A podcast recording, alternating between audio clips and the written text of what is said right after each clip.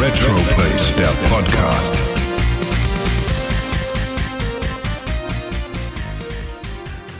So, Aufnahme gedrückt? Ja. Wunderbar. Mensch, das ist mal eine völlig ungewohnte Uhrzeit. Wir nehmen mit, nee, was ist heute? Heute ist Samstag. Samstag, Mittag. Mittag, 12 Uhr. Um 11.35 Uhr. Wir nehmen auf. Ein herzliches Willkommen an alle Hörer vom Retroplays Podcast. Diesmal die Weihnachtsfolge, beziehungsweise halt die Dezemberfolge. Ja, wir sind etwas spät dran. Also es ist irgendwie 19. Dezember heute. Ich hoffe mal, dass ich das vor Weihnachten auch noch alles geschnitten bekomme. Und ja, schön, dass ihr wieder eingeschaltet habt. Wir haben einen dicken Sack an tollen Videospielen vorbereitet. Aber erstmal Hallo Wolfgang, der da am anderen Ende irgendwie schon wieder lacht, wie bekloppt. Äh, hallo Chris, schön, schön Gruß aus den Wäldern um Chemnitz. bin heute Aus dem tiefsten bin Erzgebirge. heute mal nicht im, nicht im tiefsten Erzgebirge, aber schon in Richtung Erzgebirge ein bisschen. Ja, im Wald sitze ich heute. Kannst du dich sicherlich noch erinnern an einige Sessions, die wir hier gemacht haben im dunklen Wald, Silent Hill 2, aber da kommen wir dann in, in ein paar Jahren dazu, das ausführlicher. Irgendwann zu 91, 92 beleuchten. dann. Nee, nee, 2001. Ach Quatsch, 2001. also Richtig. noch zehn Jahre hin. So, lang, so lange halten wir den Podcast aber durch. Natürlich, natürlich. Und du bist äh, gelockt und gedownt da im Wald oder ähm, kommst du raus? Nee, das ist im Umkreis von 15 Kilometern zu meiner Mutter und ähm, da kann ich immer hin und her. Und in Sachsen darf man ja, ja, darf man ja über den Tag und bis abends 22 Uhr darf man ja raus und darf auch in sein Grundstück etc. darf man, darf man hingehen. Ah, alles, okay. alles, Ja, gut, alles, alles abgesichert, alles gut. Sehr gut. Und du bleibst Weihnachten auch zu Hause? Also in, in äh, Ja, halt im, im Wald beziehungsweise beim ja, Mutter? bei Muttern auf jeden Fall, ja. Na wunderbar. Dann würde ich mal sagen, dann ohne große Umschweife erzähle ich mal gleich, worum es denn heute in unserer tollen Folge geht. Und zwar, wir sprechen über mal ein PC-Spiel, was rauskam vor 30 Jahren, und zwar Wing Commander. Oh ja. Wir reden über einen Toaplan-Klassiker namens Hellfire, über eine Arcade-Umsetzung ähm, von Capcom namens Strider. Wir haben Probotector fürs NES uns angeschaut und erklären euch, ob ihr euch zu Weihnachten ein Master System oder NES, ein Mega Drive, eine PC Engine oder vielleicht doch ein Neo Geo zulegen solltet. Dafür nehmen wir wie immer die Powerplay vom, von vor 30 Jahren in die Hand, also dieses Mal den Dezember 1990.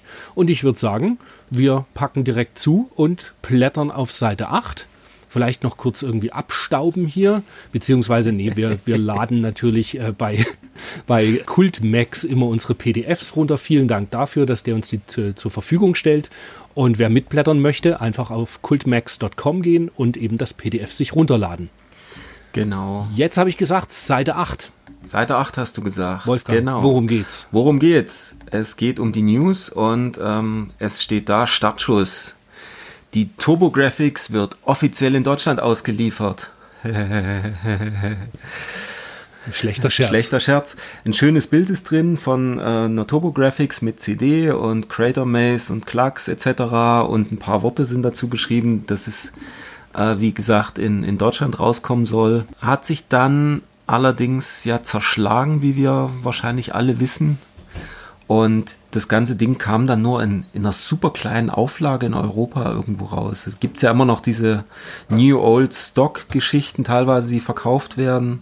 Aber ähm, ja, in der großen, Das kam, glaube ich, in, in Spanien und in England kamen Mini-Stückzahlen auf den Markt. ja, Frankreich vielleicht Und, auch noch. ich Genau, da gibt es so, ja, Frankreich gab es doch diese, diesen anderen, Die hatten doch extra für die Engine damals eine Firma gegründet. richtig, Sodi, Sodi Peng. Genau. Und die haben äh, PC Engine Japa japanische Mhm. Geräte halt gemoddet und für den europäischen Markt irgendwie fit gemacht. Mhm. Aber also ich wüsste jetzt nur, dass es halt in Spanien und England Minimengen halt rauskam von der TurboGrafx.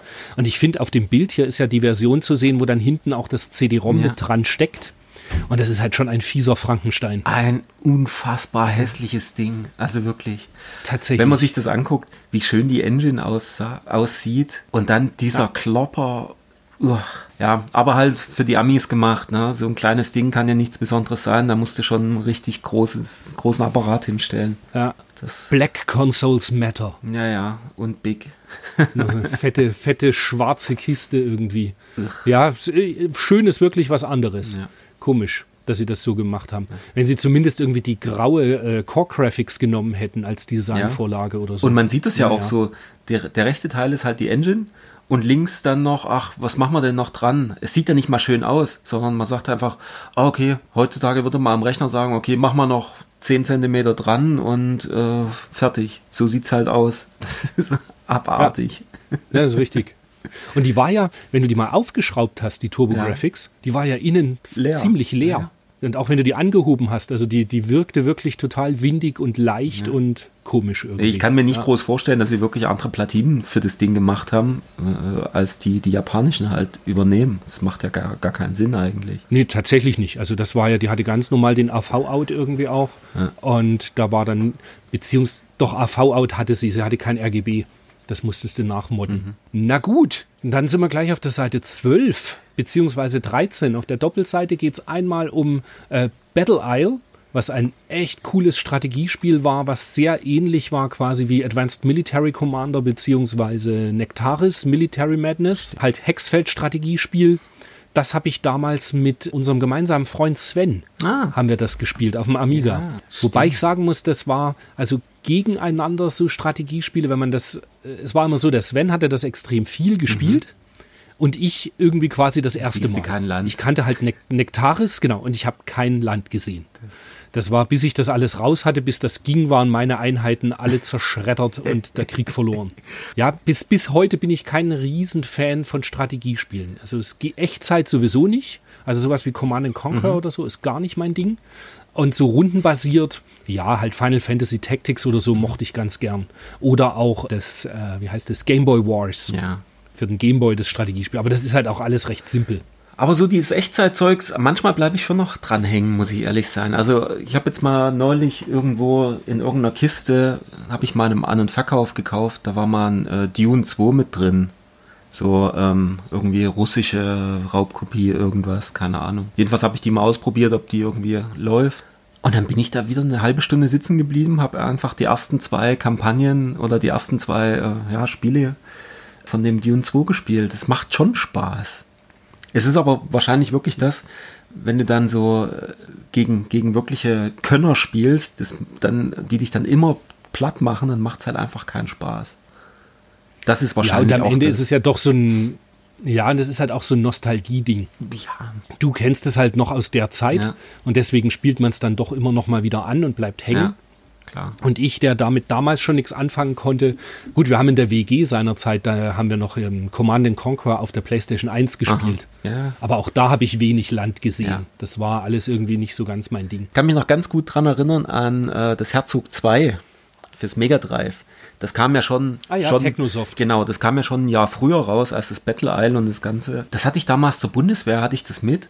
Und dann habe ich mich da auch mal reingefuchst und das hat echt Spaß gemacht. Das ist ja auch Echtzeit und ähm, mit zwei Spielermodus. Das haben wir wirklich viel gespielt. Aber ich hab, muss ganz ehrlich sein, ich habe die ganze Spielmechanik, ich habe es neulich mal wieder eingeschaltet Musik super, aber so ohne, ohne nochmal irgendwie Anleitungsstudium bin ich da jetzt nicht wieder reingekommen. Das, aber ich kann mich dran erinnern, das hat mir mega Spaß gemacht damals. Da muss ich nochmal reingucken und gibt es ja jetzt auch als Switch-Port, glaube ich. Kam jetzt irgendwie neulich raus. Also das müsste ich ah, mir da. für den im, im Download Store genau, mal. genau. Da haben sie ja die ganzen Technosoft-Sachen rausgebracht. Und Stimmt, da stand auch drin, dass es da jetzt ein, ein schönes Tutorial gibt, halt, um dich da nochmal einzuführen. Früher musstest du ja da die Anleitung lesen. Da war ja mit Tutorial nix. Das werde ich mir wahrscheinlich auch mal angucken. Weil da kann ich mich dran erinnern, dass es wirklich mega Spaß gemacht hat. Ja. Gut, ja, cool. dann haben wir hier in den News weiter, geht es ja weiter mit Lynx die zweite. Nachdem ja der erste Lynx ein echter Brecher war, den man nur in, damals waren die noch gar nicht so in, so diese großen Baggies oder so hätte reinpacken können in die Hosentasche. Ich glaube, man hätte einfach nur äh, Rollen, Rollen hinten ran montieren und es wäre als Skateboard durchgegangen. Du musst wieder so unfassbar übertreiben, ja. ja, der Lynx war schon wirklich ein Riesenteil. Der Lynx ist schon ein Brecher. Ich habe jetzt ein bisschen bei mir rumgeräumt im Schrank ähm, und da fiel mir, fiel mir das, das, der erste Lynx mit Originalverpackung äh, in die Hände. Und da dachte ich schon, ja, die Originalverpackung ist schon riesig und da drin ist halt dann wirklich dieses Riesending. Das ist ja wie ein A4-Blatt so breit. Wenn nicht sogar noch Und mehr. das eigentlich Schlimme Also ist wirklich- das eigentlich Schlimme ist dann, der ist so groß, aber der Display ist am Ende so klein. Ja, gut, das war halt, du musstest, A, musstest du irgendwie die sechs Batterien irgendwo unterbringen. Und dann, ich meine, da war ja schon, war ja schon ordentlich Technik drin, dieser 3D-Chip und dieses ganze Zeugs. Also, du kannst dich ja noch an Klacks erinnern, schön hochkant.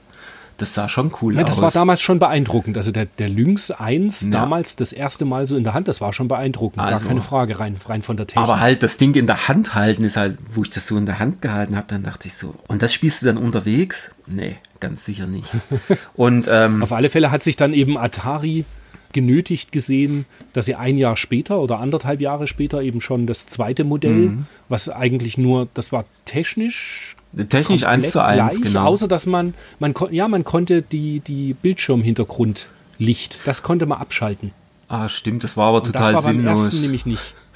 Genau, weil dann hast du gar nichts mehr Genau. gesehen. Ich glaube, stimmt, das, das konntest du, das konntest du ausschalten. Ich hatte ja auch einen damals, den habe ich im Quelle Gelsenkirchen. Am Bahnhof war das, glaube ich, irgendwo. Da gab es so eine Quelle. Und da habe ich den Lynx 2, keine Ahnung, wann das war, 93, irgendwas, für 100 Mark gekauft. Ja gut, da kann man sich das dann schon Und gönnen. die Spiele waren ja damals auch so, ich meine, es, die, die Lynx-Spiele sind ja die meisten heutzutage noch so äh, unter 10 Euro oder 10, 20 Euro Titel. Ja. Und die gab es ja damals wirklich ganz, ganz günstig und da konntest du ja wirklich dann die ganzen Sachen spielen. Das gute Zeug auch, Chips Challenge, was habe ich das gespielt, Klacks und so weiter. Also es hat sich damals schon Das gelohnt. Hauptproblem ist, dass die, die meisten Lynx-Spiele sind immer noch sehr, sehr günstig. Und sie will aber tatsächlich auch niemand kaufen. Mhm. klar. Ich habe das auf einer Retro-Börse gehabt. Ich hatte am Ende irgendwie noch so 15 verpackte Lynx-Spiele, Mhm. die ich einfach nur, die habe ich immer mit von A nach B Mhm. geschleppt und irgendwie waren sie immer dabei und ich wollte sie halt einfach nur weghaben. Ja. Und am Ende habe ich, glaube ich, für die 15 Spiele, wenn, ich glaube, ein Hunderter habe ich bekommen. Ja, das ist aber schon Und ich, wenig. weißt du, ich wollte sie einfach nicht mehr, ja, aber ich wollte sie einfach in der Kiste nicht mehr immer mit rumschleppen. Mit Lynx verbinde ich eh nicht so viel. Ja. Und am Ende waren vielleicht noch die richtigen Klassiker, so wie Klacks und äh, Chips Challenge und Gates of Sandercon und so, das war halt nicht dabei. Ja, okay. Und dementsprechend, das, das ist alles so Zeug, was auch keiner richtig nachgefragt hat. Ja. Und dann war ich dann ganz glücklich, dass das einfach weiter war. Ja. Kennst mich ja. Weil Manchmal, wenn dann der Schlussstrich drunter gezogen ja, ja, ist, dann, dann ist es halt auch dann vorbei macht's und dann Klick muss es weg. Dann ist das Zeug einfach nur, muss es weg. Und ich kann mich halt noch, Genau. also Lynx war wirklich so, es war, ich habe es doch relativ viel gespielt, aber das, das Gauntlet 3 habe ich, glaube ich, relativ viel gespielt. Was ich immer haben wollte, war das Blue Lightning. Das war aber, wo ich es dann tatsächlich mal hatte von einem Kumpel, fand ich es aber blöd. Ja, da gibt es einen guten Blogbeitrag bei uns. Ja, ja, ja, auf, genau. Auf Retroplays. genau. Das hatte damals der, der Froschi hatte das geschrieben, äh, der Paul, der hatte das geschrieben. Ähm, ja, das ist halt einfach Nee, ja, kein so unglaublich tolles Spiel. Das war nicht so toll. Aber halt Klacks, das hat echt Spaß gemacht. Das sah wirklich cool aus und hat wirklich Spaß gemacht. Und das Chips Challenge, klar. Aber ansonsten, ich ja. war ja damals so verrückt. Ich war ja damals so verrückt und habe meinen Gameboy mit 20 Spielen, Mhm. wo dann auch so Sachen wie Sagaya dabei waren und Final Fantasy Legend, habe ich getauscht gegen einen Lynx mit, weiß ich nicht mehr, vier, fünf Spiele. Aua. Da war halt Klacks dabei und Chips Challenge und Ishido wahrscheinlich auch und noch irgendwas.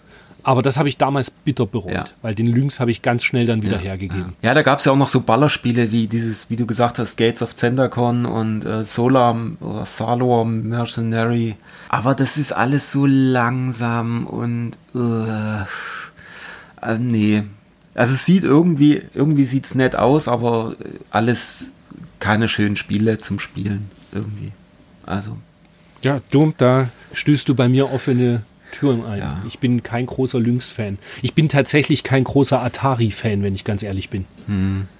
Das ist, äh, ja, ich, Hm. Ja, ich vertrete halt immer schon. auch die Meinung, alles, was es auf dem Jaguar gibt, bis auf oh, Alien vs. Predator, gibt es jedes Spiel besser. besser auf anderen Konsolen. Ja, ja. Also, ja. Besser oder Jetzt- jetzt zumindest wieder- gleichwertig. Jetzt schalten 10% der Hörer wieder ab. Ach was. ja, na dann. Und dann gibt es weiter noch auf der Seite 13 geht's um den Arcade-Stick. Ah, der, der Arcade, Arcade Power, Power Stick. Stick fürs Mega Drive. Genau. Der ja, die japanische Version hatte Mikroschalter, die europäische Version dann nicht, dafür einen größeren Ball obendrauf. genau. Ähm, ja. Und tatsächlich, also der japanische, der war toll und brachte einen, glaube ich, zum Beispiel bei Elemental Master Aha. dann da drauf, dass man äh, Elemental Master ein bisschen leichter spielen konnte, weil man hatte die Option, dass man auch Dauerfeuer zuschalten genau. konnte. Und da hat man bei Elemental Master einfach die Taste, die quasi für nach oben bzw. nach unten Schuss den Wechsel gemacht hat, hat man einfach mit Dauerfeuer belegt und dann hat die Figur ständig hin und her geswitcht und schon konnte man vorwärts und rückwärts gleichzeitig schießen. Genau, genau. So habe ich das auch gespielt, habe es aber trotzdem nie. Ich weiß gar nicht, ob ich, ich habe glaube ich mal mit mit Action Replay durchgespielt, das Elemental Master. Aber der Arcade Power Stick, das war halt damals, ich habe wirklich mein Mega Drive, ein japanisches Mega Drive plus japanischen Arcade Power Stick. Alles original verpackt, damals neu von, weiß nicht mehr, wo, wo es gekauft wurde.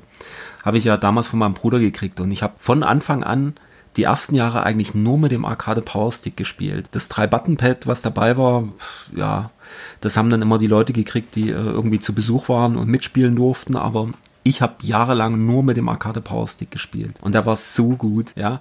Und vor allen Dingen diese Dauerfeuerfunktion war mega. Da E-Sword zum Beispiel war auch so ein Spiel, wo du halt immer einzeln schießen musstest. Und da hat dieser, dieser Dauerfeuer, dieses Dauerfeuer einstellen, hat mir das so äh, angenehm gemacht teilweise, das zu spielen. Das habe ich jetzt, äh, wo ich es wieder gespielt habe auf dem Mega SG, das habe ich da ein bisschen vermisst, weil mein Arcade Power Stick, ich habe ihn natürlich noch, aber der, ja, funktioniert mal und funktioniert mal nicht. Da muss ich mal, muss ich mal gucken, was da faul ist.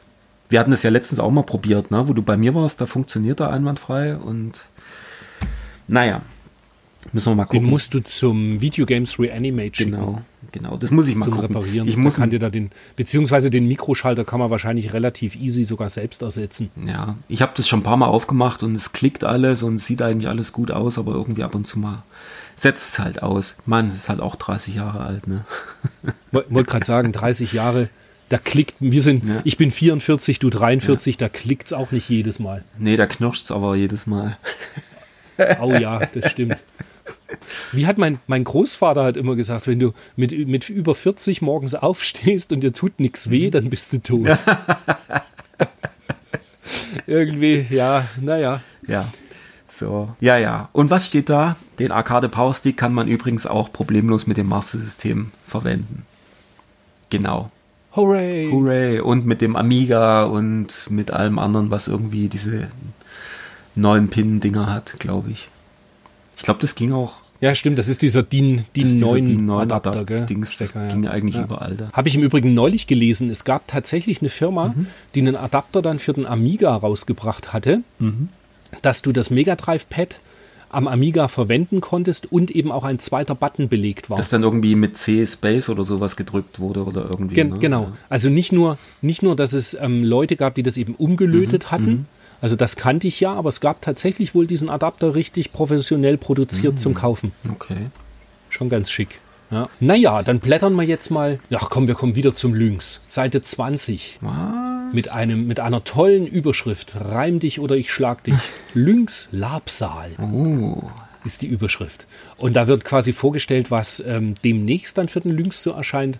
So legendäre Sachen. Gut, das mochte ich tatsächlich gern. Road Blasters. Das, das war ich, ein, eine ganz schöne Automatenumsetzung. Und Titel wie Xenophobe, Zalo Mercenary, genau. Das ist halt so langsam. ja. Aber hier Paperboy, das fällt mir. Das Paperboy, das war ähm, bei dem Lynx 1, den ich da habe, den habe ich von einem ehemaligen äh, Schulkameraden gekauft, der das dann irgendwann mal loswerden wollte. Da war das Paperboy mit dabei. Stimmt, das habe ich auch mal gespielt. Das war ganz, mhm. ganz witzig. Und Rüger, Rüger ist natürlich auch cool. Ja, ich finde es ich find's so lustig, weil die Bilder sind halt genau so, sieht es halt auch aus, wenn du damit ja, spielst. Verwaschen und hell. Einfach verwaschen und hell und ähm, Kontrast. Hm, also. Wenn dir heute jemand erzählt, wenn dir heute jemand erzählt, dass am LCD-Screen irgendwie kein ordentlicher Schwarzwert ist, mhm. Dem zeigst du einfach die Powerplay von Dezember 1990, Seite 20. und dann siehst du mal, was kein Schwarzwert ist. Da, so sieht's aus, so sieht's aus. Das ist schon echt irre. Naja, Dann die, die ganzen Computerspiele, wie ihr es von uns gewohnt seid, also Heimcomputerspiele, werden wir geflissentlich ignorieren und überscrollen, außer es ist so ein Titel, der ein Powerplay besonders empfehlenswert bekommen hat und heißt Wing Commander. Ja. Weil das war damals schon wirklich Oh Sensationell. Gott, war das gut. Da hat der 386er geglüht und RAM wurde nachgerüstet, beziehungsweise wurde vorher, es gab irgend so eine, ich bring's nicht mehr ganz zusammen, weil ich damals keinen Computer hatte, Aha. irgendwie so ein, so ein Tool, mit dem du den RAM leeren konntest. Ja, du musstest. Sagt dir das was? Du musstest in der äh, Command kommen oder irgendwas. Gott, wie war das noch? Config. Es gab ja die Autoexe. Die Autoexe konntest du ja ähm, zusammenbasteln und dann musstest du mit Extended Memory irgendwas eintragen.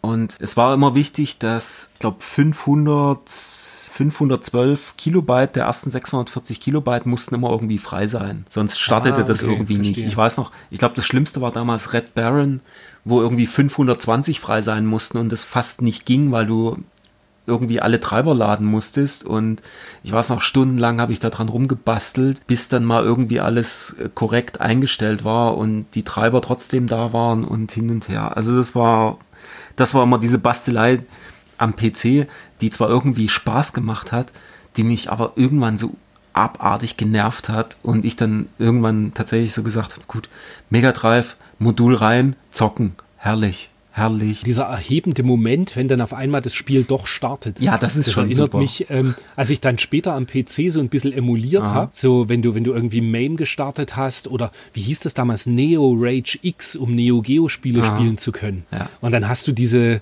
ähm, die, die waren irgendwie noch komprimiert oder irgendwas war da halt. Ja. Und dann musstest du die selber irgendwie zusammenfummeln. Und wenn es dann doch funktioniert halt irgendwann. Ja. ja, aber tatsächlich war die Bastelei dann immer eher vordergründig. Das Spielen war dann fast schon immer ja. ja, es lief und man hat sich's angeschaut. Wobei das bei Wing Commander ein bisschen anders war. Da war ich schon neidisch. Boah, war das super. Weil die später dann erschienene ähm, Super Nintendo-Version, die war halt, Bäh. ja, das, genau, das war das halt war so nix. nicht so schlimm wie, wie auf dem Amiga, aber also das war ja auch, auf, die Amiga-Umsetzung war auch nicht so prall. Ich hatte damals, hier steht ja links Hardware-Härtefall, da schreiben sie ja, empfiehlt als optimale Konfiguration 386er mit 16 Megahertz und 2 MB RAM sowie 6 Megabyte Platz auf der Festplatte. Das finde ich super. Also ich hatte äh, irgendwie, mein, mein Vater hatte damals einen, einen, einen 386er, ein DX 33 mit, ich glaube, wir hatten damals 4 Megabyte RAM. Aber das war ja, das, doch, das muss so um 91. War dann halt später. 91 muss das gewesen sein. Und mit einer, mit einer Soundblaster-Karte natürlich. Und dann habe ich das, das Wing Commander installiert und das war der Hammer. Ich weiß nicht, wie oft ich dieses Intro und das alles angeguckt habe. Das war, das hat einen so weggeblasen. Ja, ich sehe gerade hier die, die Intro-Bilder, wo man sich so denkt, ah, damals hat man halt gedacht, oh, das sieht ja aus wie Kino. Und jetzt ist es halt wie ein, wie ein irgendwie ganz cool gemachter Anime. Und vor allen Dingen, die, die Animation, wenn du dann gestartet bist, da ging es aus dem Briefing Room, da standen sie so alle auf, das war wirklich wie so, wie so Film gemacht und dann hast du so rot blinkend und du sahst so, so Beine, die zum, zum Raumschiff gerannt sind. Dann je nachdem, was du für ein Raumschiff hattest, kam das dann so von unten irgendwie rein, reingescrollt, dann ging noch die, die Haube zu und Hammer. Also das hat mich wirklich, das, das, das ich weiß nicht, wie oft ich mir das angeguckt habe und ich habe es mir immer wieder angeguckt. Nicht wie heutzutage, oh, da kommt ein Film, klick, abbrechen. Danke, will ich gar nicht sehen. Tatsächlich. Genau Aber es ist so wirklich ist es so. Das es erste, ist wirklich ja, so. Das erste, was man schaut, ist so, wo man eine Zwischensequenz dann doch wieder abbrechen kann. Außer sie ist halt unglaublich gut. Beim, ja bei manchen Spielen will man sie nicht wegklicken, aber in der Regel tatsächlich ist das immer so viel Ge Gerede und, und äh, ja. Zeit, verschwendete Zeit, dass man es irgendwie dann. Und ja, war damals war das, damals war das halt wirklich so, dieses, das erste Mal so richtig, die Animationen waren ja auch der Hammer. Das war flüssig, das sah super aus. Das hm, hattest du so vorher noch nie gesehen. Und ja, da gab es diese, dieses ach, Ding, wo er da so einen, so einen ähm, so einen Gang lang läuft, gell? Ja, genau, das so Von ich. links nach genau. rechts oder rechts nach links und da siehst du halt immer so die Beine erst, die sich bewegen und das hat ein bisschen was von, äh, von dem Intro von Pulstar, glaube ich. Da ist es nämlich auch ja, so, so ein bisschen, auf Neo Geo. Stimmt, stimmt. Ja. Aber es hat dort wirklich so alles zusammengepasst. Und dann auch dieses, ich weiß nicht, ob das im ersten oder im zweiten Teil war, wo du dann, ähm, da gab es doch diese Umkleiden, wo du auch speichern konntest und so weiter. Ich weiß nicht, ob dich daran noch erinnern kannst. Ich glaube, das war im ersten Teil, wo dann immer so hinten in der Ecke irgendwo so ein Eimer stand, wo dann immer so ein, so ein Wassertropfen reingetropft ist. So bling, bling. Stimmt, jetzt wo du so sagst, cool. das, das wäre mir jetzt so nicht in Erinnerung geblieben, aber jetzt wo du sagst, ja. richtig, stimmt. Und dann natürlich die ganzen, die, die, das, das Fliegen im All und dann konntest du da diese, die Tiger's Claw hieß die doch, ne? Die, ja genau, Richtig, Tiger's Claw. Ja. Wo du dann ja, die, drauf Katzen zufliegst. waren doch sowieso die, die Kilrati, ja. Katzen waren doch die, genau, waren doch die Gegner quasi oder genau. Tiger und so, gell? Ja. Genau, so Katzen, Katzenwesen. Und, man, man äh, hört schon, dass ich voll der Wing Commander Profi bin. Ja, ich merke schon. Das war ja dann im dritten Teil, ich glaube im dritten Teil hat man doch Kilrat, hat man da nicht diesen, diesen Kilrati-Planeten gesprengt? Ich weiß es gar nicht mehr. Aber das war so ein, der dritte Teil, gut, der war dann mit den äh, Realschauspielern, da musste man sich ein bisschen dran gewöhnen, aber der dritte Teil war vom Spiel her ziemlich geil. Das ist auch so war ein das Bundeswehr. Dann der, wo Luke Skywalker quasi dabei war, oder? Ja, genau, wo der, der, der Luke Skywalker hat mitgespielt, Biff aus Zurück in die Zukunft, der war, glaube ich, Hammer. der Maniac. Aber das ist auch so ein Bundeswehrspiel für 10 Mark im Mediamarkt Bad Hersfeld gekauft und dann äh, auf dem 3DO schön durchgezockt. Bei der Bundeswehr. Ah, und dann in der, in Ach, war gute Zeit. Ah, okay. Auf der Stube, genau. auf der Stube, sehr gut. Ja, ja. Ach, waren, waren gute Zeiten damals. Ja, Wing Commander. Super Spiel. Hat mich damals echt, ja, das hat mich echt, echt gerissen. Das war super. Und da gab es dann auch noch diese Speech-Sets, glaube ich. Da konntest du, glaube ich, noch so, ah, so zum ersten Teil. Add-ons. Es kann aber auch sein, dass ich das verwechsel mit dem zweiten. Also, es gab irgendwo noch Add-ons mit Speech, wo dann halt, wenn du eine, eine Soundblaster hattest, waren dann auch noch die gesamten Zwischensequenzen und alles, waren dann halt noch gesprochen. Das war dann okay. aber, ich glaube, beim zweiten Teil gab es das auch. Und der zweite Teil war ja auch riesig. Das waren irgendwie 22 Disketten oder sowas zum Installieren. Abartig. Wahnsinn. Aber, naja, Zeit, dazu kommen wir. fähig wurden. Genau, dazu kommen wir dann später. Aber das ist wirklich ein Meilenstein, Wing Commander. Ich grätsche jetzt noch mal rein und lese mhm. zumindest mal das Fazit kurz vor, zumindest auszugsweise von Michael Hengst. Das Spiel hat ja 88 Prozent bekommen. Und er sagt dazu, was hier an Grafik und Musik abgespult wird, ist mehr als ein Spiel. Das mhm. ist ein reinstes das ist reinstes Kino mit dem gewaltigen Unterschied, dass nicht irgendein Schauspieler mit feuernden Lasern durchs All rauscht, sondern man selbst. Mhm. Ja. Buh. Okay. Buh. Krass, ja. Und dann der, der, der Heinrich Lehnhardt schreibt, VGA ist bei diesem Spiel ein Muss. Oh ja. Das finde ich auch irgendwie herrlich. Oh, VGA. Ja. 256 Farben. ein, ein Wahnsinn. Ja, aber das war schon imposant damals alles. Gar keine Frage. Ja, Wahnsinn. Ja. Wenn, wenn man mit Heimcomputern spielen wollte, gab es dann auf Seite 142 Kaufberatung. Da wurde quasi der äh, unterschieden, ob man jetzt einen normalen PC sich kaufen sollte oder einen C64. Der damals Wahnsinn eigentlich, oder? 1990 und das war immer noch Thema hm. oder einen Amiga 500. Was habe ich jetzt alles gesagt? C64, Amiga, Amiga 500, Atari ST oder Heimcomputer. Genau. Nein, Und PC. Am, am Ende, naja, PC halt Heimcomputer, PC-Ding. Ja, Heimcomputer ist also kein MS-DOS PC. AT. MS-DOS AT. Wo sie dann schreiben, ja, der halt 2000 Mark kostet, wohingegen mhm. ein C64 nur 300 Mark. Aber man hat natürlich das, das Problem einfach, weiß gar nicht, ob sie in dem Bericht großartig darauf eingehen, aber auf dem C64 gibt es natürlich viel, viel mehr Spiele. Viel, also zu der Zeit damals viel, viel mehr. Ja. Und richtig geiles Zeug. Und dennoch, aber dennoch war, glaube ich, da schon der große Abgesang beim C64. Ja, das war 90. Da ich denke, da ging es dann los, dass die, ja, dann eher Amiga 500 war dann. Ja, das äh, war dann so wirklich sagen, so ein bisschen so. Halt. Das war dann halt so, so ein bisschen die Zeit, wo das dann wo sich aber, wo es eigentlich schon klar war, dass es in Richtung MS-DOS geht. Echt, findest du? Gerade mit so Sachen wie Wing Commander. Ich fand es schon, weil du halt wirklich gesehen hast, Wing Commander, dann kam noch, ähm, wann war das? 91, das Monkey Island 2 kam, glaube ich, 91 oder 92 oder war jetzt, nee, das erste kam jetzt erstmal noch, ne? Okay, aber wo du dann gesehen hast, okay, VGA sieht halt viel besser aus als Amiga. Also es sieht halt wirklich. Ja, gut, stimmt schon. Das, das waren dann wirklich so die Sachen. Rein vom, was man sich als Schüler halt halt leisten können ja. war irgendwie immer ein Amiga 500 auf dem Schulhof. Die ganzen Leute, die halt alle die Disketten dafür hatten, das war halt irgendwie viel sinnvoller als extrem viel Geld in den. Man hat am Ende so wie mit PlayStation 1 oder Saturn ja dann später auch, man hat das gekauft, was, was viele Leute auch hatten, damit eben die Softwareversorgung gepasst hat. Ja, klar. Das ich denke mal, dass das irgendwie. Tauschen. Ja. genau.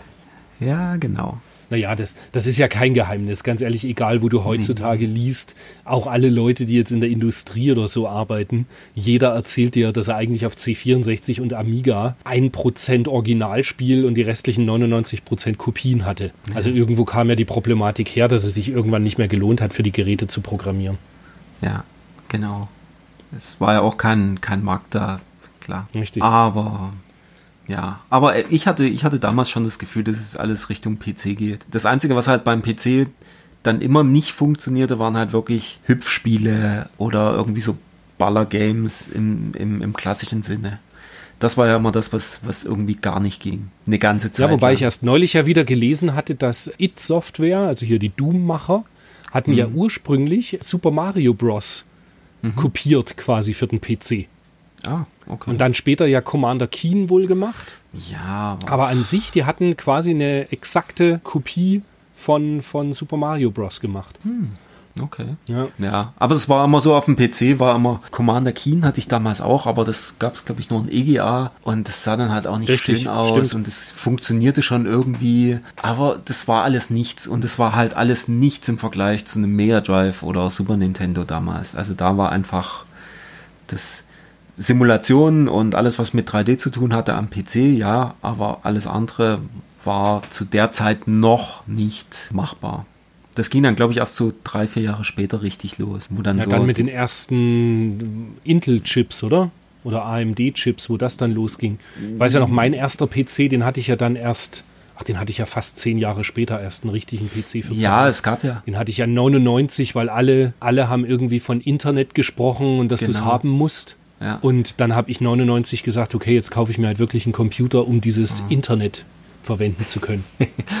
nee, ähm, das war das so Mitte der, der 90er, das ging, glaube ich, los mit dem Wipeout. Also mit der PlayStation 1, glaube ich, da ging das so ein bisschen in Richtung PC dann los.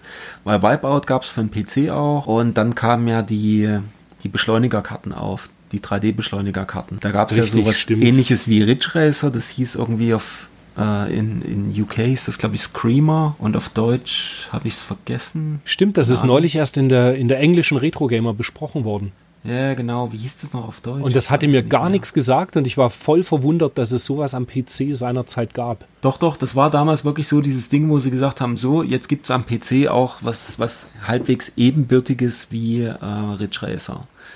Und dann kamen die Beschleunigerkarten und mit den Beschleunigerkarten war dann alles vorbei. Da war dann wirklich, da hatte dann der PC wirklich alles, alles abgeräumt. Da konnten dann die damaligen Konsolen halt kein Stück mehr mithalten. Also ja. kein Stück ist jetzt auch zu viel gesagt, aber. Naja, aber ich weiß noch, es kam das Quake irgendwie raus und es kam mhm. ja dann als Quake 2 kam dann irgendwann für PlayStation 1 auch und das war natürlich weit schlechter. Ja. Oder der Quake-Port für Saturn der war schon okay, aber am PC war es natürlich eine ganz andere Hausnummer. Ja, ja. Immer, immer. Und dann kamen halt noch ja. die ganzen Rennspiele raus, dann auf dem PC, was halt auch ziemlich cool war. Ich weiß, ah, stimmt, das ja. Microprose Racing. Aber wir schweifen ab. Wir schweifen ab. Ach, du, das können wir doch besonders Genau. Gut. Genau. Außerdem es ist die Jahresendfolge, wir dürfen diesmal ruhig ein bisschen überziehen. ja, aber 2000 Mark, guck mal, das sind 1000 Euro. Und da hat man damals gekriegt 640 Kilobyte RAM, 12 Megahertz, VGA. Eine Soundkarte war mit 400 Mark extra. Wobei ich aber sagen würde, dass 2000 Mark. War damals so viel, was heute wahrscheinlich 3000 Euro sind. Ja, ja, klar, wahrscheinlich. Also so würde ich, da bin ich mir schon ziemlich sicher. Oder mindestens 2000 Euro. Mhm. Ja, ja. Da bist du noch, da bist du noch zum, zum Bäcker gegangen und hast für 5 Pfennig hat eine Semmel gekostet. Nee, nee, das war Brodel. schon Westen. Brodel hat mehr als 5 Pfennig gekostet damals. Ach Gott. Naja, ja. Ja, und dann würde ich, würd ich aber sagen, bevor wir uns jetzt hier dann äh, weiter mit Hellfire und den ganzen tollen Konsolenspielen beschäftigen, mhm. erzähle ich vielleicht, was ich in letzter Zeit so ein bisschen gespielt habe und noch so ein paar News aus, der, aus dem Retro-Segment. Und einfach so ein kleines bisschen eine Auflockerung halt noch. Genau. Ja. Dann leg mal los. Also ich habe ja, ich habe ja wieder wie gehabt nur altes Zeug gespielt, mir irgendwie nichts Neues angeschaut. Das einzige, da hatten wir das letzte Mal, glaube ich, schon drüber gesprochen. Ich habe das What Remains of Edith Finch habe ich jetzt durchgespielt mm, und habe ja mitbekommen, dass ich dich auch anstecken konnte. Du hast es am Ende sogar noch vor mir durchgespielt. Ja. Und ja, ist ja auch sehr kurz. Also das kann man tatsächlich an einem Tag durchspielen. Und ich hatte dann am Ende tatsächlich ähm, einen ganz schön Kloß im Hals. Ich fand das irgendwie von der Atmosphäre her schon bedrückend, aber Spaß hat's sehr gemacht. Also war ein gutes Spiel. Also ich fand's super, ich fand's super gemacht und ähm, wie du gesagt hast, so ein, so ein Kloß im Hals ist natürlich auch viel, äh, äh ich sag mal, deprimierendes, äh, ich sag mal, ein deprimierendes Setting schon ein bisschen. Aber es hat halt wirklich so, das hast du an einem Abend durchgezogen und äh, wirklich hat, hat einen schon mitgerissen, das Spiel. Ja, da, da irgendwie alles über das Spiel zu sagen immer schon ein Spoiler mhm. ist, würde mhm. ich jetzt sagen, jeder, der irgendwie kein Problem hat, einen Walking-Simulator zu spielen, der gar keinen Schwierigkeitsgrad hat, also tatsächlich, man spielt einfach eine Geschichte nach und alles, was man spielt, man kann, glaube ich, nicht sterben, nee. meine ich. Also du kannst ja, nur also Sachen mich, nicht, nicht, nicht angucken oder nicht so. finden oder so, ja, genau. Ja. Aber kannst das aber wirklich, dann immer ähm, nachholen. Ja. Also das ist alles kein Problem. Das ist wirklich einfach wie, wie ein bisschen wie ein Film. Tatsächlich halt so Walking Simulator. Mhm. Einfach anschauen. Gibt es bei Xbox Live oder Xbox Game Pass, glaube ich, gratis. Ja, genau, da habe ich es gespielt. Auf Steam kostet es auch nicht die Welt. Und an der PlayStation gibt es auch, aber ich weiß nicht, was es kostet, gerade aus dem Stegreif. Aber ich denke mhm. mal, mehr als ein Zehner wird das auch nicht sein. Aber ja, absolut toll. Ansonsten mhm. spiele ich im Moment eigentlich nur Retro-Sachen. Ich habe das Contra für den Gameboy nochmal ausgepackt. Da kommen wir, glaube ich, dann in den 91er Heften dazu, weil da ist das ja dann äh, erschienen. Ansonsten Aeroblasters fürs Mega Drive habe ich angefangen, wobei ich das ein ganzes Stück schwieriger finde als die PC Engine Version. Nett und, und schöner Shooter, aber ich bin ja irgendwie auch ganz schön schwer. Mhm. Und ansonsten spiele ich gerade noch Super Punch Out fürs Super Nintendo. Das spiele ich halt mit meinem Junior. Da immer Klar. wechselweise wird das äh, auf, dem, auf dem Super Nintendo Nintendo Mini. Da, eigentlich bin ich ja Purist irgendwie, wenn es um Hardware geht, aber das Super Nintendo Mini steht halt im Wohnzimmer unten unterm Fernseher. Und die Spiele, die da drauf sind, sind halt irgendwie ideal, um da mit einem Sechsjährigen ein bisschen was zu daddeln mal. Na klar. Das war so, mehr bin ich den Monat irgendwie gar nicht dazu gekommen zum Spielen. Weiß nicht, was hast du so gemacht? Hast du irgendwas gekauft noch? Ich, ja, aber auch nur, also gut, ich habe eine, eine, eine Lücke geschlossen, wobei ich es schon früher hatte. Ich habe dieses Gunners Heaven Rapid Reload für mm. PlayStation 1 mm. mir mhm. wieder gekauft. Das ist so ein Titel, also es ist halt ein 2D Jump and Shoot, ähnlich wie Metal Slug und war zumindest in Europa mit einer der ersten Spiele, die rauskamen zum PlayStation 1 Release. Es ist auch ein PlayStation Exclusive, also das gibt es nur auf PlayStation mhm. 1. Und ich hatte das dann irgendwann gewandelt und auf der PSP gespielt. Und es gefällt mir halt doch am Ende so gut, dass ich es halt gerne in der Sammlung haben wollte, weil eben 2D und Jump'n'Shoot. Aber ähm, die, selbst die Japan-Version, ich weiß nicht, ob du dich noch erinnerst, die haben wir halt immer so für irgendwas zwischen 500 und 1500 Yen in Japan gesehen. Ja. Und das war auch immer so meine Preisvorgabe. Viel mehr wollte ich nicht ausgeben. Mhm. Am Ende mhm. habe ich ich es dann jetzt, glaube ich, für 50 Euro gekauft. Wow. Das ist einfach nicht mehr so leicht aufzutreiben. Weil selbst wenn du es in Japan halt, kostet es halt mittlerweile so 3000, 3500 Yen. Und mit allen äh, Porto und, und was du halt alles so zu zahlen hast, bist du auch bei deinen 50 Euro fast. Dementsprechend habe ich es dann bei uns halt auf, auf Retroplays von einem Händler abgekauft und bin da ganz glücklich mit. Was habe ich mir noch gekauft? Ja, so, so kleine Lückenfüller für die Wii U-Sammlung wieder. Das Walking Dead habe ich eine ganze Weile zu einem normalen Preis mal gesucht. Das hm. äh, Tank Tank Tank hat mir noch gefehlt. Da, ich kann gar nicht so viel jetzt dazu sagen, außer dass ich weiß, dass das Walking Dead ist, glaube ich, ziemlicher Mist. äh, Gab es ja auch für PS3 und Xbox 360. Das ist halt Ego-Shooter von Activision mit irgendwie, ich glaube, der Engine von Call of Duty und, und Geschichte halt von äh, Walking Dead. Hm. Und das nicht in besonders gut. Genau. Und dann noch die von, mittlerweile habe ich dann jetzt ein, ein, ein drittes, wenn nicht gar vier, vier, meine vierte Version von Xenocrisis.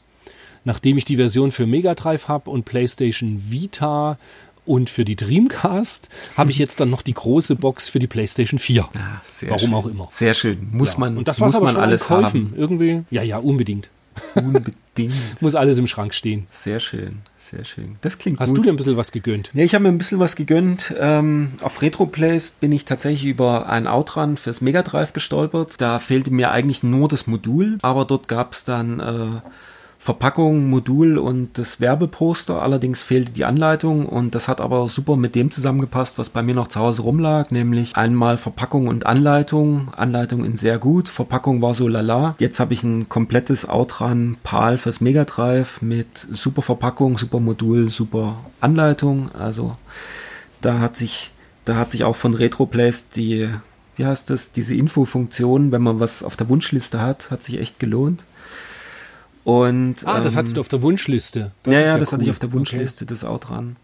Und genau okay. gleich Hast du also auch ein schönes Contra. Upgrade dir gegönnt. Genau. Und dann ein schönes Contra äh, Alien Wars japanisch, auch für Super Nintendo. Auch durch die Infofunktion bei Retroplays gleich informiert, gleich drauf geguckt und komplett in Box. Hat zwar ein bisschen Sunfade, aber sehr übersichtlich und ansonsten quasi perfekt. Also das hatte das, ich auch gesehen. Da hatte ich dir dann ja gleich per WhatsApp geschrieben, dass du da Ja. echt, also da, das ist echt ein Schnäppchen. Ich glaube, du hast, was hast du gezahlt? 50, 55 Euro? 50 waren es, ja, genau. Ja, das ist, ähm, also Contra ist mittlerweile, wie die ganzen Konami-Titel auf Japanisch, die sind alle im Preis angezogen. Und da Ja. bist du eigentlich immer, wenn du es in Japan direkt kaufst, wahrscheinlich irgendwas zwischen 8.000 und 10.000 Yen immer los. Also das ist für 50 Ja. Euro schon wirklich ein cooler Preis gewesen. Und dann hast du dir noch dieses Unholy Night, gell? dieses Ja, genau, das gab's auch noch, da- das gab's auch noch dort. Das habe ich dann so, das war eher dann so ein ähm, Spontankauf, wo ich gedacht habe, ach komm, das ähm, sieht ganz witzig aus und leicht bekleidete Mädels in goldener Verpackung. Wolfgang ist dabei. ach komm. ja, wie soll ich das jetzt sagen? Ja, ich natürlich ging es mir nur um das Prügelspiel. Ich habe gehört, das wäre gut. Und ähm, Ja, sah aus so wie einen neu und ähm, deswegen musste es mit. Ja, und dann hier, hier in Chemnitz war ich dann nochmal äh, letzten Samstag, heute vor einer Woche genau, habe ich nochmal, ähm, nachdem ja in Sachsen schon ab Montag äh, quasi jetzt alles zu war, habe ich dann am Samstag nochmal hier eine Runde gemacht durch die Power Games und so weiter. Und da habe ich mir dann noch ein Rambo gegönnt. Das wollte ich irgendwie immer mal haben. Das PAL-Version oder was? Die PAL-Version für die 360, die habe ich mir da für einen Fünfer und noch das Lollipop Chainsaw. Ach, Und- stimmt, richtig. Das siehst du mal, siehst du mal, wie, wie weit weg ich von, von diesen äh, 360 PS3 Mhm. Releases bin. Du sagst Rambo und ich denke an Rambo 3 für Mega Drive. nee, das Aber nicht. stimmt, das war die 360-Version, die du dir gegönnt hast, dieser quasi Lightgun-Shooter. Gen- Ich hab's, ich hab's leider noch nicht gespielt. Ich hatte mich nicht, ähm, ja, ich hatte mich nicht äh, erkundigt. Äh, es sind leider alles beides Spiele, die nicht auf der Xbox One laufen und ich habe bei meiner Mutter nur eine One rumstehen und ähm, werde die Sachen dann halt erst wieder in Stuttgart spielen können. Aber gut. Ja, aber das Rambo, das war gar nicht so schlecht. Das hat zwar schlechte Kritiken bekommen, aber wenn man Mhm. das Franchise Rambo halt irgendwie mag, fand ich das gar nicht so übel. Das hat schon Ja. irgendwie Laune gemacht. Genau. Und weil halt wir letztens auch über das Rambo 3 gesprochen hatten fürs, fürs Mega Drive und äh, dachte ich so, ach komm, ist ein Rambo-Spiel, kostet nicht viel, nehme ich mit. Sah auch aus wie neu und ähm, das noch eingesagt. Und das Lollipop Chainsaw, das wollte ich mal wieder spielen. Ich weiß gar nicht, ob ich das nicht schon hatte. Ich habe es auf jeden Fall in der Vergangenheit irgendwann mal durchgespielt und fand's super. Das war super Ja, gut ich gemacht. glaube tatsächlich, das ist besser, als es damals die Kritik gemacht hat. Die Kritik war gar nicht so schlecht, dachte ich. Also es ist nicht ohne Shambara. Nicht, dass du es damit verwechselst. Nee, nee, nee, nee, nee. Ich weiß schon, du hast irgendwie deinen deinen Lover hast du irgendwie am Gürtel hängen. Als Ja, das ist irgendwie so eine erzählt Zombie-Pandemie irgendwie und- und du musstest dem dann irgendwie oder irgendjemand, irgendwie hat er jedenfalls seinen Kopf verloren, wie auch immer und dann hängt er irgendwie an deinem, an deinem Gürtel so als äh, Anhängsel dran und kann auch irgendwas, irgendwas Besonderes. Aber es war sehr blutig und es hat sehr viel Spaß gemacht und sehr lustig gemacht, ja. Cool. Muss ich mir auch irgendwann nochmal anschauen. Das klingt Genau. wirklich gut. Und ansonsten, äh, was habe ich gezockt? Gezockt habe ich eigentlich nur die paar Sachen jetzt hier für die äh, 1990 da im Dezember rausgekommen sind auf dem Mega Drive. Und ansonsten auf der, nee, auf der Xbox habe ich mal wieder eine Runde ähm, Forza 3 gespielt, Forza Horizon 3. Einfach mal zwei, drei Rennen so. Ah, da bin Spaß. ich ja auch gerade, da bin ich ja auch gerade dran. Stimmt. Durch Australien. Also das war letzten Monat eher. Und ansonsten, na, die üblichen halt immer alle paar Wochen mal das Ding anschalten, die Games, Games for Gold runterladen. Und ansonsten habe ich aber, glaube ich, nicht viel gemacht. Ach doch, Tomb Raider. Ich habe das Tomb Raider Reboot ah. nochmal angefangen und nochmal ein bisschen gespielt. Das macht immer noch Spaß. Es ist wirklich so, du fängst wieder an und spielst einfach weiter. Das ist wirklich so ein Ja, Ding. ich hatte so eine Zeit, da habe ich ähm, erst alle drei Uncharteds durchgespielt. Mhm. Dann, äh, also die, die drei auf PlayStation 3 Danach mhm. habe ich ähm, Last of Us 1 auf PS3 durchgespielt und dann direkt hinterher noch das Tomb Raider, das erste eben, dieses Reboot. Ja. Und ja, dann, dann war ich erstmal wieder geheilt von solchen Action-Adventuren. Ja, die, die Tomb Raiders sind schon wirklich gut. Ich habe immer noch das Shadow of Tomb Raider mhm. auf meinem Pile of Shame. Den Teil 1 und 2, also Rise of Tomb Raider und das äh, Tomb Raider, was nur mhm. Tomb Raider heißt, habe ich beide durchgespielt, sind beide wirklich sehr, sehr gut. Das ist richtig. Ich habe alle drei Spiele. durch. Ich habe alle drei durchgespielt. Sind glaube ich echt die einzigen Tomb Raider Spiele, die ich tatsächlich durchgespielt habe und die mir richtig Spaß gemacht haben. Und der Witz ist, wie ich drauf gekommen bin auf das, auf diesen Reboot nochmal spielen war.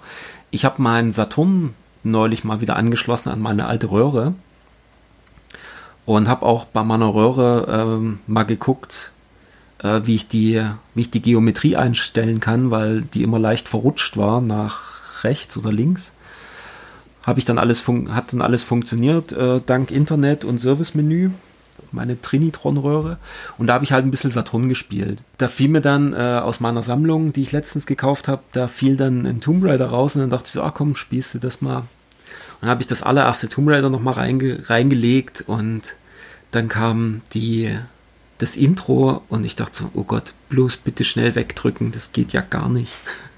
Gerade sagen, kann man sich das heute noch antun? Das ist, das sind halt die gerenderten Intros, sehen so unfassbar schlimm und hässlich aus. Das würde sich heutzutage kein Mensch trauen, sowas als, keine Ahnung, Ladeanimation oder sonst irgendwas überhaupt echtzeitberechnet äh, irgendwie zu zeigen. Und dann halt wirklich äh, eine halbe Stunde später den, diesen Kontrast zu 2013, was ja dann auch Stimmt, 16, das ist ja auch schon wieder sieben Jahre her. 17, 17 Jahre später ist weil das Tomb Raider mhm. kam ja tatsächlich als erstes auf dem äh, Saturn raus. Das war ja damals, ja. glaube ich, zeitexklusiv auf dem Saturn. 96 kam das raus. Und dann 17 Jahre später das äh, Tomb Raider Reboot, was ja wirklich auf der X auch unfassbar gut aussieht. Äh, auf der One, das ist ja nicht X enhanced. Aber das ist ja auch schon wieder sieben Jahre her. Und wie die Sachen jetzt dann aussehen. Also es ist wirklich der, der, der Unterschied ist halt wirklich immens. Immens. Ja. Und dann habe ich auf dem, auf dem, auf dem Saturn habe ich dann auch noch mal Sega Rally gespielt, Sega Rally 1. Herrlich. Ach, stimmt, ich habe sogar, ich habe ja sogar noch mehr gespielt. Ich habe ja Virtua, Virtua Cop 2 mit Lightgun. Das war auch lustig. Cool. Hat super Spaß gemacht. Ja, ja. Gar nicht so leicht Nein. heutzutage da noch eine 50, 50 Hertz Röhre aufzutreiben. Ja, wie gesagt, die, der, der Trinitron da, den ich mal von einer Kollegin gekriegt habe, die ihn eigentlich wegwerfen wollte, der macht so ein super Bild. Und ähm, dann habe ich irgendwie in meinen, in meinen ganzen Kisten habe ich dann noch zwei, zwei Virtua Guns gefunden. Die eine, die hatte ich damals äh, mit, mit Sprühlack irgendwie auf dem Balkon bei meiner Mutter ähm, schwarz schwarz gesprüht. Von Sehr blau gut. auf schwarz.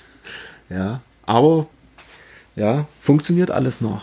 Super geil, schön, Super. zu zweit auf den Bildschirm geballert. Ja. Dann schon fast Epilepsieanfall gekriegt, weil es ja jedes Mal, wenn du drückst, dann äh, flackert ja der Bildschirm. Aber echt spaßig.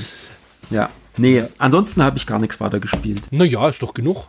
War doch mhm. genug, Mensch. Im Monat davor hast du, glaube ich, fast gar nichts gespielt gehabt. Aber wie es halt immer so zeitlich mal passt. Manchmal ist halt genau. zwischenrein einfach, einfach nicht genug Zeit. Richtig. Hast du eigentlich mitbekommen, dass fürs Mega Drive jetzt das Paprium von Watermelon tatsächlich erscheint und ausgeliefert wird, wohl aktuell? Ja, ich habe im Maniac Forum, das, da ploppte irgendwie dieser Thread wieder hoch. Da habe ich ein bisschen mitgelesen. Ich muss aber sagen, ich ja. habe es nicht, ich habe es damals nicht gebackt und äh, es war so ein Brawler, ne? Richtig, also quasi so Streets of Rage und soll halt ja, technisch genau. komplett die Macht sein und ich selber habe damals auch kein Geld dafür gegeben. Muss auch sagen, ich bin fast froh, dass ich es nicht gemacht habe. Es kann schon sein, dass ich es mir später noch kaufen werde aber ich wäre wahrscheinlich echt am Herzkasper gestorben, so viel wie das auf und ab ging mit einer Release-Party zu einem Spiel, was es noch nicht gab und dann auf einmal die Website weg und sich gar nicht mehr melden und ja, also das hätte mein kleines verfettetes Herz irgendwie nicht durchgestanden, glaube ich. Lacht er. Ach ja, ja, was soll ich sagen? ja, und dann an äh, was, was auch noch cool ist, jetzt kommt das Polymega. Sagt ihr das was? Das ist diese ja. Konsole, die ja. zwar, es ist zwar eine Emulationskonsole, aber eben für Saturn und ähm, Saturn, PC Engine läuft drauf mhm. und alles mit so, ein, so ein modulares System irgendwie. Und der Clou war, dass das ein CD-ROM eingebaut hatte, ne? Richtig, genau. Und eben auch für Saturn. Und Saturn mhm. ist ja wohl die Konsole, die am schwersten zu emulieren ist. Und ja, ich, das ist eben auch so ein Ding, wo jetzt alle auf einmal so, ah, jetzt erscheint es ja doch, weil das hängt ja auch schon so seit zwei Jahren oder was mhm. äh, in der Schwebe gebe. Ja, ich werde es mir, glaube ich, nicht kaufen, weil einfach kein Bedarf ist. Ja, von Emulation bin ich ja eh so ein bisschen geheilt. Bin ja eher dann, wenn FPGA oder eben Original-Hardware. Und ja, und alles, was Emulation ist, reicht mir dann am Ende doch ein Raspberry Pi. Auch wenn da Saturn nicht drauf läuft, aber was soll's. Da, ja, ja wollte es eigentlich nur so erwähnt haben für alle, die mhm. so Bock auf solche Konsolen haben. Also das Polymega wird jetzt ausgeliefert und man kann es halt bei Worldwide Games, glaube ich, in Stuttgart oder bei Stuttgart ah. sitzen die, kann man es vorbestellen. Und ja, das noch so als Retro-News am Rande. Mich hat noch geärgert, dass das bereits bezahlte äh, von Pixelheart, die Astroport Collection, ist jetzt doch wieder verschoben worden. Die kommt jetzt irgendwie doch erst wohl erstes Quartal 2021. Aber auch da ist halt so genauso verschoben wie die Super Turrican Collection. Also da kommt ja eine kleine Version mit ähm, Super Turrican 1 und 2 und Mega Turrican drauf. Und ich glaube auch die Amiga Turricans sind noch mit dabei. Da kommen ja für 30 Euro eine PlayStation 4 Version beziehungsweise Switch Version in den Handel. Und auch die, die sollte ursprünglich am 8. oder 10. Dezember erscheinen. Und als ich dann mit dem Lieferanten telefoniert habe, weil ich mich halt so arg gefreut habe, hieß es nur, nee, nee, die ist auf Januar verschoben. Naja, kommt sie halt nach Weihnachten auch gut. So ist halt. Jetzt kommt ja erstmal, was wichtig ist, ist, dass die Aleste Collection sauber hier ankommt. Stimmt, die könnte es sogar dieses Jahr noch schaffen, gell? Ja. Ne, die kommt am 24. raus irgendwie und ähm, bei Amazon stand irgendwas, ähm, Liefertermin 27. oder sowas. Ob das natürlich hinhaut, ist die andere Frage, aber man kann ja optimistisch sein. Mein äh, Astro City Mini mhm ist schon in der Auslieferung jetzt, genauso wie der, wie der äh, Stick. Also der Astro ah. City Mini, dieser Arcade-Stick dazu. Das soll alles am Montag wohl jetzt hier reinkommen. Cool. Dementsprechend ist das ist erschienen am 17. glaube ich jetzt. Und mhm. dann am Montag ist der, was ist am Montag? Da ist der 21. Das ist ja vier Tage. Insofern könnte Aleste wirklich noch dieses Jahr eintrudeln. Also das wäre richtig. Würde cool. ich mich schon auch sehr freuen. Das wäre super. Ich werde probieren, ob ich meine PlayStation 4 dann an meine 4 zu 3 Röhre hier rangehangen bekomme, damit ich dann Aleste 1, 2, 3, die Master System Versionen beziehungsweise halt äh, Mark 3 Versionen, dann standesgemäß spielen kann. Quatsch, das spielst du alles schön am Game Gear Mikro. Stimmt, der ist ja auch dabei, richtig. Das habe ich schon fast drauf. wieder vergessen. Stimmt ja. Das ist ja. Ach Gott, ich werde lange, lange Sessions auf der Toilette einführen. Hast zumindest deine Ruhe. Ja, Gott. Papa, was spielst denn du da? Papa, Papa, was ist denn das? Papa. Ah, ja, sie geben einem aber doch so viel. Ja, es ist so schön. Gut. Bevor das jetzt ins Lächerliche äh, abdriftet, würde ich sagen, wir blättern auf die Seite 154 hm? und reden über Hellfire. Hellfire, juhu. Ja, Hellfire. Hm. Ich glaube, Hellfire war eins meiner ersten vier oder fünf Spiele, die ich fürs Mega Drive hatte. Ich hatte ja schon in der vergangenen Episode mal gesagt, ich hatte das Mega Drive, ich glaube 91, Ende 91 oder Anfang 92 bekommen. Und hatte dazu ähm, damals das John Madden Football gekauft und dann EA-Hockey, glaube ich. Und dann kamen die ersten, die ersten Bestellungen bei Gnadenlos. Das war, glaube ich, ein E-Sword und ein Altered Beast. Und dann war ich mal wieder bei meiner Oma zu Besuch in Gelsenkirchen. Und der Dynatex in Dortmund war mir irgendwie dann ein Begriff aus der, aus der Powerplay. Und dann bin ich mit der Bahn nach Dortmund gefahren und bin ins Dynatex Ladengeschäft reingestolpert. Und was hatten die nicht alles wie kann man, wie kann man sich das da wie kann man sich das da vorstellen? War der Dynatex tatsächlich halt so richtig Videospiele Laden Regale komplett voll mit hm. Importen und Games und oder war das so eine ganz kleine Kaschemme, also, sage ich jetzt mal das oder war, das war in Dortmund in so einem Einkaufszentrum. Nee, nicht in einem Einkaufszentrum. Ich glaube, da war ein Kino. Also die äh, Hörer können mich gerne mal äh, berichtigen. Ich war da nur zweimal. Ich meine, das war ein Kino oder irgendwas oder so ein Eingang zu so einem Einkaufszentrum. Und dann war das so auf der linken Seite und du bist reingegangen und dann war da ein langer Tresen. So mit Glas, wo du durchgucken konntest, wo dann da Spiele drin lagen. Und aber ob du, ob du da irgendwie an der Wand, an die Wand gehen konntest und dir irgendwas raussuchen konntest, weiß ich nicht mehr. Oder ob du über den Tresen gucken konntest und gesagt hast, ich möchte das und jenes und so. War ja. jetzt also von der Einrichtung her jetzt nicht so wie eben dann später so die Game Zone oder halt mein Laden auch oder so. Also so, so nicht. Nee, ich glaube ich glaube nicht mehr, aber wie gesagt, das ist schon sehr lange her. Weil so wie du das gerade erzählst, klingt das irgendwie eher so, als ob das wie so ein Kiosk war, weißt du? Wo halt dann Nee, das war also dahinter. Du konntest, du konntest reingehen. Also es gab vor diesem Tresen war auch Platz. Also ich nehme an, dass wahrscheinlich doch irgendwie an der Wand Sachen standen. Aber ich kann mich halt an diesen, an diesen breiten Tresen erinnern, äh, wo dann die Spiele unten drin lagen, wo man so durchgucken konnte. Du kennst ja diese, diese Glastresen. Mhm. Also wo die dann immer von der anderen Seite das quasi rausgezogen haben, so, so ein, die Schublade okay. rausgezogen haben und die das dann rausgegeben haben. Und die hatten aber hinten an der Wand hatten sie auch Spiele. Du, ich sehe es vor mir, du bist ja. so zombie-mäßig einfach nur rein, gib mir Hellfire, jetzt. Umgedreht, wieder raus und gar nicht geschaut, was ich sonst so. Ich weiß gar nicht, ob ich das Hellfire, ob ich da tatsächlich reingegangen bin mit dem Vorsatz, tatsächlich Hellfire zu kaufen oder meistens war das ja bei mir eher so, was gibt's denn günstig? Und okay, ich glaube, ja. da habe ich das gesehen und es hat 50 Mark gekostet. Und da dachte ich ah, das ist, hat gut, gute Bewertung bei der Powerplay gehabt, weil das, das hatte ich noch im Kopf. Und 50 Mark, ja, komm, das geht schon.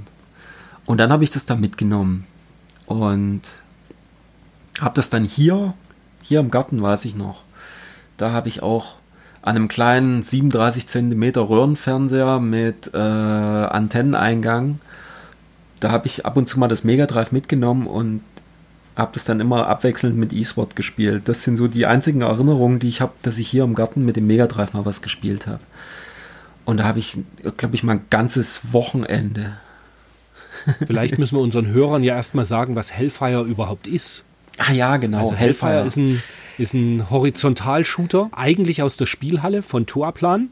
Mhm. Und dann geportet worden, wenn ich das richtig in Erinnerung habe, von NCS. Genau. Sieht auf dem Mega Drive ist nicht Arcade perfekt, ganz im Gegenteil, es sieht nämlich besser aus eigentlich als die Arcade-Platine. Sieht viel besser also aus. Also da ist einiges, mhm. da ist einiges geändert worden. Ich meine auch in der Arcade gab es gar nicht die Option, dass es eben diesen Power Laser gibt. Diese, Und ich glaube auch dieses Beiboot, diesen Sidekick gab es da nicht. Das Stimmt, weiß ich gar nicht. Weil, soweit ich mich entsinne, die spätere Version, die dann für PC Engine kam, die, die einen Zweispieler-Modus hatte und diesen Sidekick auch nicht, das mhm. war, glaube ich, eher dann die, die eher Arcade-Version. Die sieht ja. aber ein ganzes Stück hässlicher aus als die mhm. Mega Drive-Variante. Und ich mag tatsächlich auch bei der Mega Drive-Version, der Sound ist halt einfach cool. Ich habe ja. ja. Jahre gebraucht, bis ich mich an den Soundchip vom Mega Drive gewöhnt hatte und den, den mhm. gut fand. Aber das klingt tatsächlich im direkten Vergleich, klingt der Sound cooler auf dem Mega Drive als auf äh, der PC Engine. Obwohl die PC Engine Version halt CD-ROM ist und, und CD-ROM Soundtrack auch hat. Das Einzige, was cool ist bei der PC Engine Version, was ich schöner finde, ist halt, dass es einen Zwei-Spieler-Modus hat. Genau. Und sie ist leichter. Also die PC Engine Version, die habe ich, wenn ich mich recht entsinne, mal durchgespielt. Die Mega Drive Version, da komme ich schon voran, aber ich habe noch kein Ende gesehen. Also ich habe mich jetzt, jetzt für die Vorbereitung mal wieder dran gesetzt Und ich komme, also ich habe noch, es sind noch die alten, die alten Reflexe sind noch da. Also immer so, wenn man sich dann einmal wieder dran gewöhnt hat an die Steuerung und wie das ist mit diesem, mit diesem Laser. Du hast ja die, du hast ja keine Extrawaffen, sondern du kannst entweder die Konfiguration nach vorne schießen, nach oben und unten schießen, nach hinten schießen oder so diagonal schießen. Das kannst du immer durch, durchschalten. Und dann, wie, du, wie wir schon gesagt haben, beim Mega Drive gibt es dann noch äh, so ein diesen Mega-Laser, den man dann halt sammeln kann. Und äh, noch, noch so ein Sidekick, so ein Sidekick ähnlich wie bei, wie bei, war das? Wie bei Aleste oder so. Bei den äh, Muscha-Aleste zum Beispiel. Der, der macht so immer so, der, der, der fliegt immer so ganz wild durch die Gegend, gell? Mhm. Den kann man nicht irgendwie gezielt irgendwo hinschicken, nee. sondern der rennt einfach immer äh, selbstmörderisch genau. in den nächsten Gegner rein. Und wo ich das jetzt, wo ich das jetzt gespielt habe, hat mich das so ein bisschen an die Katze von äh, Wissball erinnert. Weißt du, da ist ja auch dieser Katzen, diese, dieser Katzen-Sidekick, der dann auch immer da rum, rumfliegt, so ungefähr war das dort. Ja. Ja, und der Zerstörungslaser, den man auf der Mega Drive-Variante hat, der hat mir halt immer quasi den Hintern gerettet. In der äh, dritten Stage gibt es zweimal so Zwischengegner, die so Kugeln mhm. sind, ja. die so irgendwie komisch durch die Gegend fliegen. Und das habe ich auf dem Mega Drive, ist diese Stelle für mich leichter als auf der PC Engine weil ja. du auf der PC Engine eben nicht diesen Laserschuss hast. Genau. Aber es ist trotzdem, dieser Level, das ist ja auch das große Bild, was hier ähm, eingeblendet ist, also was die hier als Screenshot verwenden.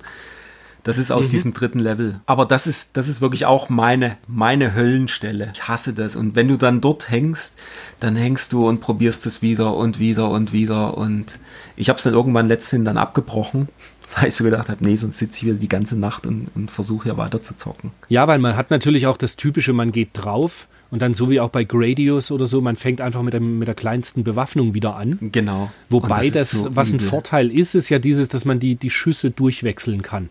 Also dass man eben nach vorne schießen, nach hinten, nach oben, na, nach oben und unten gleichzeitig oder diagonal. Mein ja. Lieblingsschuss ist irgendwie immer noch der Diagonalschuss. Ja, meine auch. Mana auch. Und man muss allerdings bei den äh, Endgegnern muss man da ein bisschen variieren. Da ist doch dieser eine, dieses äh, fliegende Vor quasi, wo rundrum äh, so Kanonen angebracht sind, die kann man wegballern. Und ah dann ah ja, ist, der Endgegner im ersten dann Level ist aber, ist Genau, und da sind, dann ist aber das, was du treffen musst, ist ja immer die rote Kugel beim Endgegner. Und die läuft da ja im Kreis und du hast immer nur verschiedene Einschussmöglichkeiten. Und da musst du quasi wirklich immer durchschalten. Dein geradeausschuss, dann der Schuss von oben nach unten und dann der Zurückschuss und dann dieser Diagonale, wo du dann äh, diagonal da unten in dieses Einschussloch rein musst, weil diese blöde Kugel halt immer nur das eine Stück weiter springt. Also es ist schon, schon Richtig, irgendwie cool gemacht. Stimmt. Und was, ja, was auch, was auch super ist, es ist ein super Spiel, es ist aber wirklich, wie es da steht, schwer. Ich habe es irgendwann, irgendwann habe ich es mal geschafft. Und gegen Ende werden dann auch die, die Gegner, du bist dann irgendwann nochmal in so einem, in so einem Weltraum-Setting. Da kommen dann, kommen dann riesige Raumschiffe, die sehen so abgefahren aus. Das ist dann schon so ein bisschen so ein Ausblick auf, was dann später mit Gynok und naja, es noch Shoaniki dann noch kommen wird. Also ich fand es schon so ein bisschen, die, die haben dann auch schon wie so Gesichter und so weiter, so, so, so, ja, so Monstergesichter. Aber das ist, das ist ganz cool dann noch. Und bei dem ersten Level, oder ist das der zweite, der hier so ein, so ein Pharao-Setting hat. Nee, der zweite Level ist das. Stimmt, das ist der zweite, ist der Endgegner im zweiten Level dann. Genau, so ein Pharao. Dieser, das ist, das genau. fand ich auch ziemlich cool. Und was total witzig ist, bei, bei Hellfire ist, glaube ich, das einzige Spiel, was mit dem Sound Probleme hat auf dem Mega Drive 2. Als PAL-User wird es einem nicht auffallen. PAL, wenn man es auf 50, wenn man es auf 50 Hertz spielt, dann äh, läuft der Soundtrack sowieso langsamer. Aber das Witzige ist, ich hatte das immer nur gelesen und hatte das nie, nie wirklich mitgekriegt, weil ich äh, immer nur auf einem Mega Drive 1 gespielt habe und wo ich letztens mal bei dir war, vor letztes Jahr oder so, und da haben wir das ja gespielt. Dann ist es ja ein japanisches Mega Drive 2, was du da angeschlossen hast. Mhm, das stimmt. Mega Drive 2 hat irgendwie dieser Yamaha Soundchip irgendwie in dem Mega Drive 2, da gibt es irgendeinen Fehler. Und äh, das Hellfire läuft auch auf 60 Hertz auf dem Mega Drive 2, nur in dem lang langsamen Musikmodus. Also die, der, da ah, quält ah, sich dann die, die Mucke da so ganz, ganz her dahin. Und kann man allerdings im Mega SG, glaube ich, kannst du diesen Modus umschalten. Da gibt es direkt im, im Option-Menü, gibt es irgendwie äh, Yamaha, was weiß ich, kann man, kann man ein Häkchen setzen und dann passt da der Sound auch wieder. Total witzig. Ah ja, gut, mittlerweile fällt es mir gar nicht mehr auf, weil ich, mir fällt es jetzt nicht mehr auf, weil ich mhm. habe jetzt mittlerweile auch ein japanisches Mega Drive 1. Ja. Sieht eh am das besten ist dann aus. Schon, ja, ja, das ist, ja, ja. So wie in der so Werbung direkt daneben. Aus. Die Werbung genau. war damals auch, ach, herrlich. Atemberaubende Spielhallentechnik jetzt für zu Hause. Genau. Und atemberaubende Spielhallentechnik für zu Hause gab es dann tatsächlich äh, auch äh, im Dezember 1990 in der Form von Strider. Wobei das, glaube ich, ja, das gab es erst als Japan-Import auch. Ja. Und Strider ist ein, ja, wie bezeichnet man das am besten? Es ist ein fast schon so tanzender Held, der durch Level, die nicht nur ganze Zeit von links nach rechts gehen, sondern eben auch nach oben und unten und so ein, aber eigentlich recht geradlinig, wenn ich mich recht erinnere. Mhm. Genau, und man hat den, man schießt nicht, sondern man hat halt einen Degen oder einen Säbel und, und schnetzelt seine Feinde. Ja, ich muss gestehen, ich bin nicht der weltgrößte Strider-Fan. Das ist so, ich habe es mir auch jetzt wieder angeschaut und ich komme irgendwie nicht so richtig klar damit. Das ist schon irgendwie nett und, und, und grafisch natürlich schön und der Sound ist auch ganz cool, aber so richtig mein Ding ist es nicht. Wie, wie stehst du da dazu? Was findest du an Strider? Findest du das gut oder geht so? Also ich habe es ich hab's natürlich jetzt auch nochmal noch mal gespielt. Was man noch dazu sagen muss, ist das erste 8 Megabit Modul fürs Mega Drive. Ah, okay. Also unfassbare 1 Megabyte, ähm, die da tatsächlich zur Verfügung standen.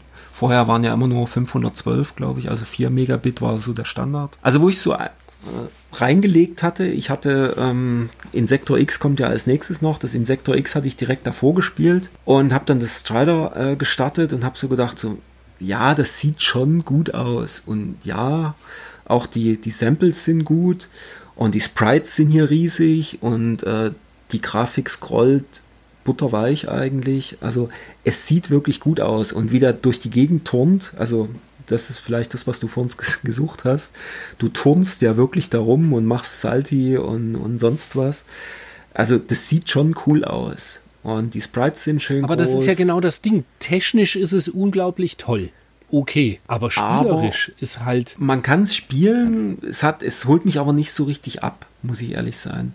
Also ich habe es dann auch so ein bisschen, ich glaube im ersten oder zweiten Level bin ich dann noch gekommen hatte dann aber irgendwie keine Lust mehr. Wahrscheinlich werden mich jetzt auch wieder alle, alle steinigen, aber das ist, ähm, es ist so ein bisschen so wahrscheinlich wie der Gaksch so, so geht so. Also ich wollte es gerade sagen. Es ist nicht schlecht, aber es ist nichts, was mich wirklich jetzt so vom Hocker reißt. Ja, Martin Gaksch schreibt ja auch, in Sachen Spielbarkeit und Leveldesign haben die Entwickler allerdings ziemlich geschlammt. Hier noch drei Sprites, dort noch vier Riesenschlangen. Man blickt mhm. kaum durch, was, wer, wo, wie auf dem Bildschirm anstellt. Einzig der Musiker hat sich an, die Spielbar an der Spielbarkeit orientiert und ziemlich mittelmäßige Melodien lieblos zusammengeschustert. Der schöne Spruch, Perlen vor die Säue werfen, trifft auf Strider voll zu. Ja, kann ich genau so unterschreiben. Das ist irgendwie, das sieht alles super aus und die, wie du sagst, riesen Sprites und für die damalige Zeit irgendwie, weil man darf halt nicht vergessen, 1990 war ja doch noch so ein bisschen die Anfangszeit auf Mega Drive. Das sah alles super aus und, und äh, toll animiert. Aber Spaß hat es mir keinen gemacht. Ja, es, man muss, muss auch noch dazu sagen, äh, ich weiß nicht, ob zu dem Zeitpunkt schon die, die Homecomputer, also Amiga und C64 und so weiter Versionen durch waren. Und die waren, glaube ich, alle unfassbar schlecht. Das war ja, es gab ja neulich ein Video von dem äh, auf YouTube von Sega Lord X, der bespricht irgendwie alle, alle Strider-Ports. Genau, und hatte ja dann gesagt, dass später dann nochmal ein X68000 Port rauskam, der mehr oder weniger Arcade perfekt war. Und was das Allerschlimmste, gut, das gehört jetzt eigentlich fast nicht dahin, aber das Allerschlimmste war ja wirklich der Arcade äh, Card Port für die, für die Engine. Den ich neulich mal wieder angespielt habe und dann mir gedacht habe, war das wirklich so schlecht? Und es ist eigentlich noch viel schlechter. Also das ist also wirklich also, ganz, ganz furchtbar. Also dafür eine Arcade Card, also das war wirklich, das habe ich so gedacht, so um Gottes Willen. Warum hat man das überhaupt Man hat das Gefühl, das Sprite, das Heldensprite hat gar keine Animation. Ja, der und ruckelt so irgendwie nur voran und es ist ganz oh, furchtbar. Also das war wirklich das. Und das wie, wie sehr hat man sich drauf schlimm, gefreut. Genau. Sollte ja ursprünglich als Super Graphics Port kommen. Ja, stimmt. stimmt, stimmt. Und dann stimmt. ist es immer weiter rumgereicht worden, um am Ende als Arcade-Card zu kommen und einfach nicht gut zu sein. Wenn wir jetzt schon gerade mal bei Strider noch ganz kurz, dann möchte ich mal noch kurz zur ASM rüber switchen. Die ASM hat nämlich auch im 1290 äh, Strider Du besprochen verrückter Hund. und findet es natürlich absolut überragend. ASM-Hit und Grafik 11, Sound 10, Spiel, Spielablauf 11, Motivation 10, Preis-Leistung 10. Strider, der absolute Action-Wahnsinn. Diesem Spiel gehört die Zukunft. Ja, nö. ja, und was, was finden Sie noch super? Hellfire haben Sie auch noch kurz besprochen in einem super Mini, Mini-Auftrag, aber zumindest mit einem Mini-Bild noch dazu. Das finden sie nur ganz okay. Naja. Ja, aber das soll es auch gewesen sein von der ASM. Ja, das ist irgendwie. Aber, aber sie lieben auch Bomberman. Ich sehe hier gerade den Test von Bomberman. Da geben Ja, sie auch. Spielablauf 11, Motivation 11, Preisleistung eine 10. Insofern Ja, frohe schon. Weihnachten. Was steht hier? Frohe Weihnachten und vor allem fröhliche Bombardements. Insofern kann man das schon machen. So, und dann sind wir schon auf der Seite 158. Wieder in der Powerplay. Und da gibt es äh, ein, jeweils einen einspaltigen Test, einmal zu Insector X auf Mega Drive und Legendary X2 auf PC Engine. Das Insector X hatten wir ja letztens bei der ASM schon besprochen. Ist halt ein ganz netter Shooter mit so Insekten, wie halt auch der In Insector X der Titel schon sagt. Die Überschrift ist ganz cool: Ungezieferplage im Sektor X. Der, der Winnie gibt ein Gut und 70 Prozent. Ist, ja, ich glaube, das ist genau das, was es irgendwie auch ist. Es ist gutes Mittelmaß. Jetzt nicht unbedingt absolute Top-Liga auf Mega Drive, aber man kann das schon haben. Weiß nicht, wie, sie- wie du das siehst. Ich, Ich hab's noch Wir haben ja mal. letztens mal schon drüber gesprochen. Ja, ich habe es nochmal gespielt tatsächlich und fand's grafisch halt wirklich sehr einfach. Also kein Parallax-Scrolling, gerade die ersten Level. Natürlich sehr, sehr ausgefallene Gegner. Hier, wie man hier auch sieht, die, die Endgegner und so weiter sind ganz nett. Aber ja, also Die aber alle extrem langweilige Fluglinien haben, wenn ich mich recht entsinne. ja, es war kein, Also das kommt alles so langweilig Es war kein tolles Spiel. Ich glaube, das Cover sah ganz, ganz witzig aus. Auch das, das US-Cover war, glaube ich, ein Renovation-Spiel. Das war ganz, ganz cool. Das japanische hab, also ich habe es selber nicht. Ich wollte es eigentlich immer mal haben, aber ich habe das irgendwie war das nie bei mir in meinen, in meinen Einkäufen mit drin. Komisch. Das ist halt so richtig schön bunt. Das ist so ein ganz farbenprächtiges Cover. ja. Naja, also ganz nett, aber pff, nichts, nichts, was man haben muss. Muss man nicht gespielt haben. Und dann haben wir Legendary X2, der Pakt mit der Axt. das, ist, das ist ein Spiel, wo ich mich gut dran erinnern kann. Das hatte ich zu meiner Turbo Express mit dazu. Und das habe ich sehr viel auf der Express gespielt. Neben dem Devil Crash habe ich das Legendary X2 auch viel auf der, auf der Turbo Express gespielt. Und zwar ist eigentlich ganz cool. Hat echt Spaß gemacht. Aber so, ja, Für Durchschnitt. unsere japanisch sprechenden Hörer, das heißt japanisch Angoku Densetsu. ah ja, Und Bildungsauftrag wieder mal erfüllt. sehr gut. Und ich bin, ich weiß nicht, ich werde mit den Legendary X-Teilen irgendwie nicht warm. Ich habe das jetzt wieder angespielt und das ist schon alles irgendwie nett, aber die Gegner kommen ja auch permanent, also die kommen immer wieder nach. Du gehst irgendwie mal ein Stück zurück im Bildschirm, kommen sie wieder angerannt. Ja, das ist irgendwie alles, ja, nett ist tatsächlich der richtige Ausdruck. Ja. Das ist nicht besonders dolle. Ich, ich finde tatsächlich für den Wertungsmaßstab seiner Zeit, dass sie halt bei 74 Prozent das eigentlich schon wirklich eher recht gute Spiele waren, finde ich es ein bisschen zu hoch angesetzt. Denke mal so, ich habe damals, ich habe das gekauft, keine Ahnung, für 30, 40 Mark wahrscheinlich oder es war irgendwann mal dabei bei irgendeiner Sammlung und da ist es okay, aber wenn du dir jetzt überlegst, du hast es damals als Import für 100, 120 Mark dir neu gekauft, gab es einfach bessere Alternativen, sei es auf Mega Drive irgendwie mit Revenge of Shinobi, ähm, das ist tatsächlich weit besser Ja. als halt ein Legendary X. Auf jeden Fall. Jeden Fall. Hat halt auch die Engine nicht wirklich ausgenutzt, wenn man ehrlich ist. So grafisch alles nett, aber irgendwie nicht so bahnbrechend. Ganz im Gegensatz, also ich, ich glaube, das können wir relativ kurz abhaken, Mhm. Ja, ja. oder? oder Total. gibt's noch was dazu zu erzählen? Nö, nö. Ah, Okay. Auch auf, 100, äh, auf Seite 160 dann Gomula Speed und F1 Circus kann man eigentlich mhm. ähm, recht entspannt überspringen. Das sind jetzt nicht so die Titel, die jetzt irgendwie arg im Gedächtnis haften geblieben sind. Ganz im Gegensatz zu Seite 162. Mhm. Probotector auf dem NES, auch besser bekannt als Contra, was auch ein Spielhallentitel ursprünglich mal war und dann auf NES halt umgesetzt wurde. Ähm, ich meine aber, es gab ein paar Änderungen auf den NES-Varianten bzw. Famicom-Versionen und das ist natürlich legendär. Super gutes Jump'n'Shoot und halt der Wegbereiter dann zu einer recht guten Serie, die jetzt mittlerweile halt ein bisschen in Vergessenheit geraten ist, obwohl es auf der Switch ja mittlerweile diese Compilation gibt mit den verschiedenen Probotector-Teilen bzw. Contra-Teilen. Mein Lieblingstitel ist immer noch äh, Super Contra auf Super Famicom dann, was auch seinerzeit äh, mein Einstieg war eigentlich in das Franchise. Mhm. So Probotector und Probotector 2 habe ich dann erst viel später gespielt. Das hast du auch auf Videospiele Bayer gekauft damals, ne? Das Contra 3. Ja, das ja, genau. Contra Spirits, genau. Naja, okay, kurz abgeschweift, ja. Ähm, ich glaube. Das kommt dann erst 92. Das kommt dann 92, 92 erst, genau. Das, das Probotector ja. war doch, oder das Contra in der Spielhalle war, glaube ich, ein ähm, Hochkantspiel, oder? Ja, richtig. Ich glaube, das war auch eine Änderung halt, dass sie das hier ein bisschen auf äh, quasi Widescreen angepasst haben und dass das ein bisschen breiter war und sich, ich glaube, das hat sich sogar, das NES hat sich ein bisschen besser gespielt als, als das Original Contra. Also das Original Contra am Automaten ist halt bockschwer.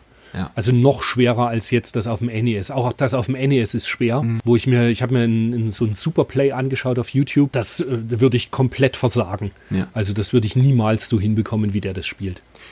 Wobei es gab ja, es gab ja für die äh, für ähm, Xbox Arcade für die 360 gab es das Original Contra und das Super Contra konnte man glaube ich mhm. kaufen und das Original Contra habe ich seinerzeit, habe ich tatsächlich komplett äh, alle Achievements, nur der Zweispieler-Modus fehlt mir, glaube ich, mit einem Continue. Das habe ich, das, das erste Contra war dort relativ gut machbar sogar. Allerdings okay. bei Super Contra sehe ich halt kein Land. Das ist wirklich Super Contra ist dann das auch, also quasi das Arcade Super Contra. Gell? Genau, nicht das, genau, nicht das auf Super Famicom. Nee, nee, nee, dann. das sind ja alles wirklich die, die Arcades dann, die es bei, bei mhm. Xbox 360 gab. Ja. Und, Aber auch hier ja. wieder komisch, Schwierigkeitsgrad Mittel. Kann ich, also nee. Das, nee. Sorry. Also, ja, sehe ich auch anders. Nee.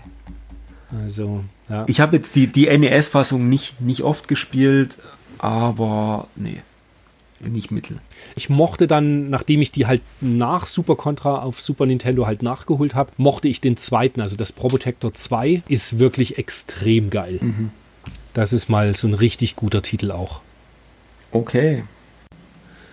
Und der zweite Teil, der heißt, glaube ich, japanisch Super Contra auch auf äh, Famicom und der fehlt mir noch. Den hätte ich wahnsinnig gern boxt und in richtig schicken Zustand in der Sammlung.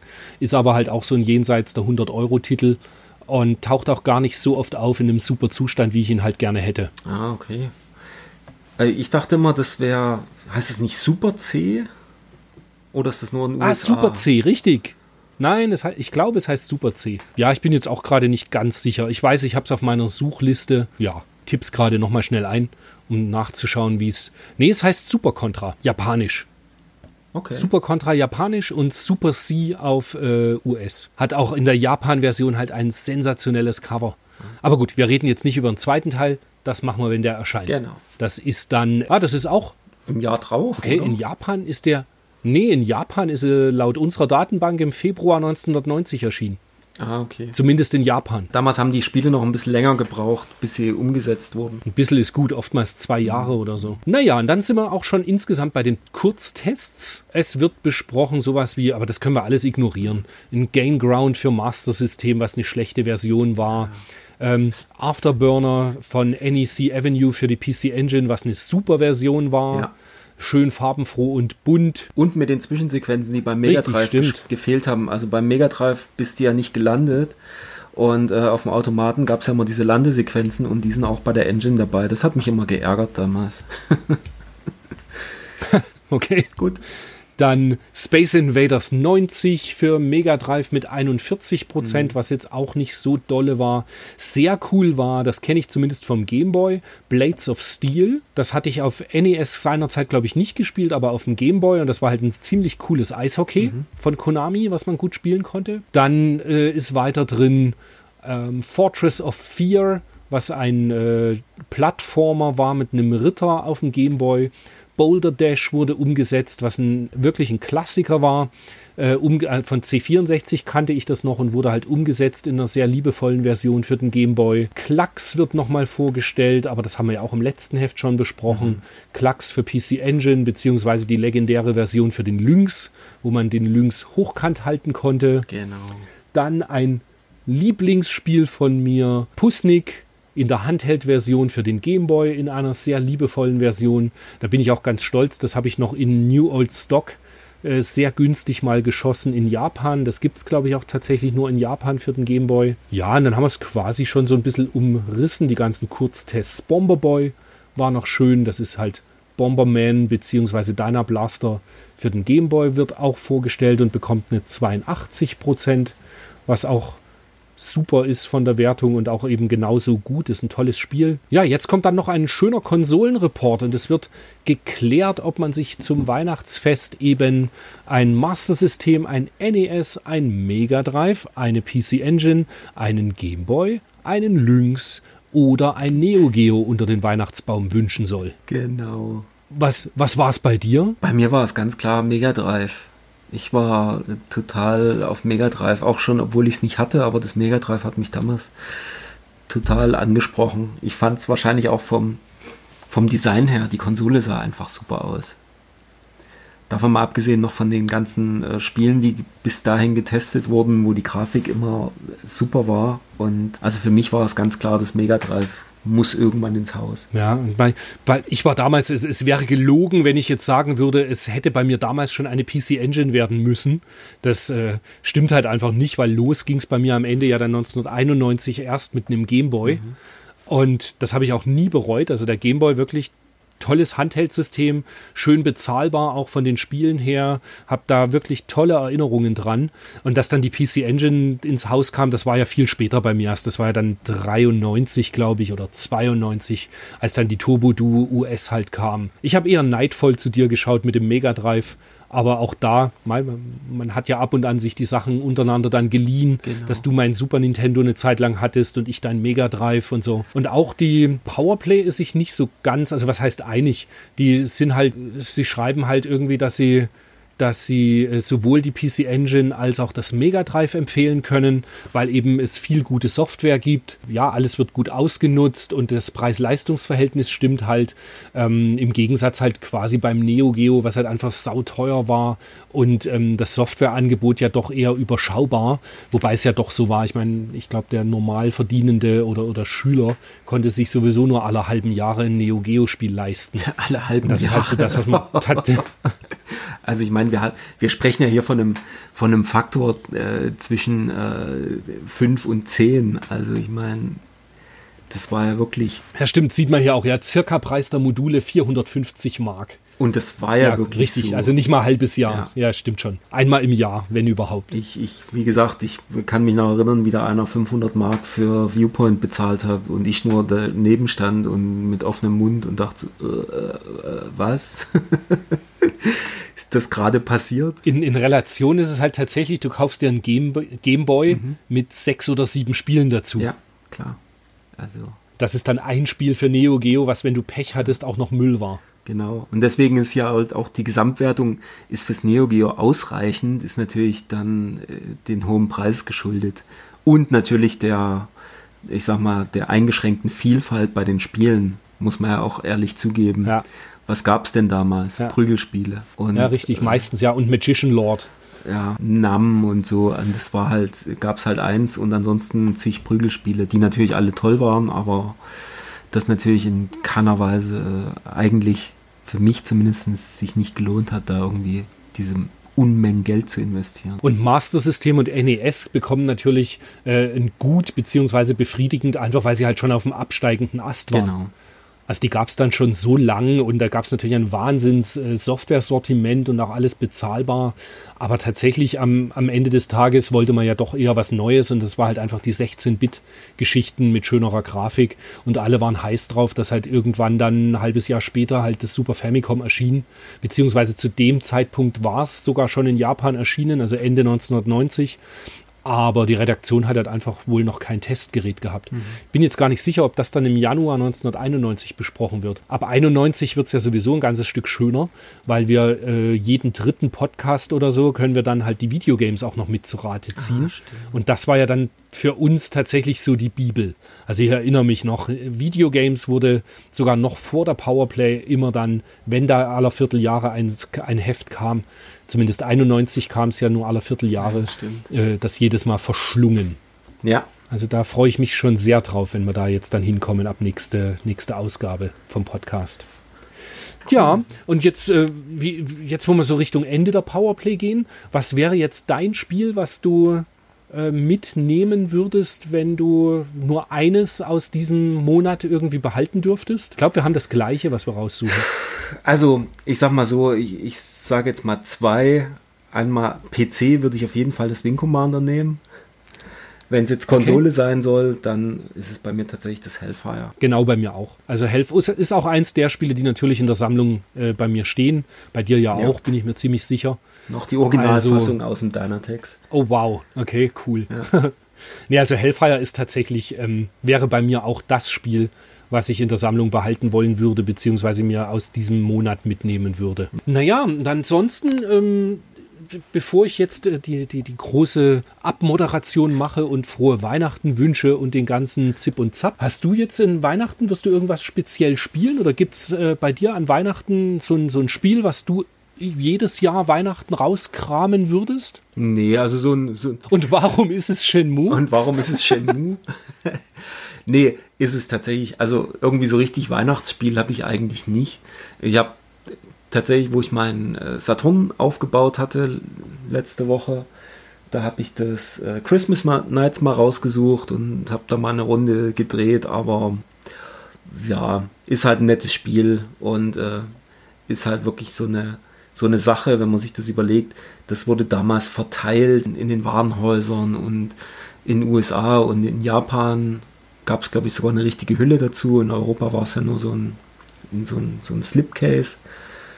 Ähm, war nett gemacht, schönes, schönes Setting, aber ich spiele das jetzt nicht jedes Jahr und irgendwie so ein richtiges Weihnachtsspiel habe ich eigentlich nicht. Ja, bei mir ist es, ähm, also tatsächlich habe ich gute Erinnerungen dran, Shenmue seinerzeit gespielt zu haben, direkt in der Weihnachtszeit. Da hatte ich damals bei der Gamezone, ich habe noch in München gearbeitet und habe recht gutes Weihnachtsgeld bekommen und bin dann in die Gamezone Anfang Januar und es kam die, der Japan-Import von Shenmue 1. Da habe ich halt irgendwie nur die erste Stunde oder was spielen können, weil danach hat mich mein Japanisch verlassen. Aber das Coole war, dass es gab damals, äh, wie hieß diese Website? G GNet in der Schweiz, ah. gnet.ch. Und die hatten einen, einen Lösungsguide für die japanische Version, irgendwie 30 Seiten oder was. Und die habe ich mir dann komplett ausgedruckt. Damals mein, in der Firma, wo ich gearbeitet habe, die hatten schon einen Laserdrucker.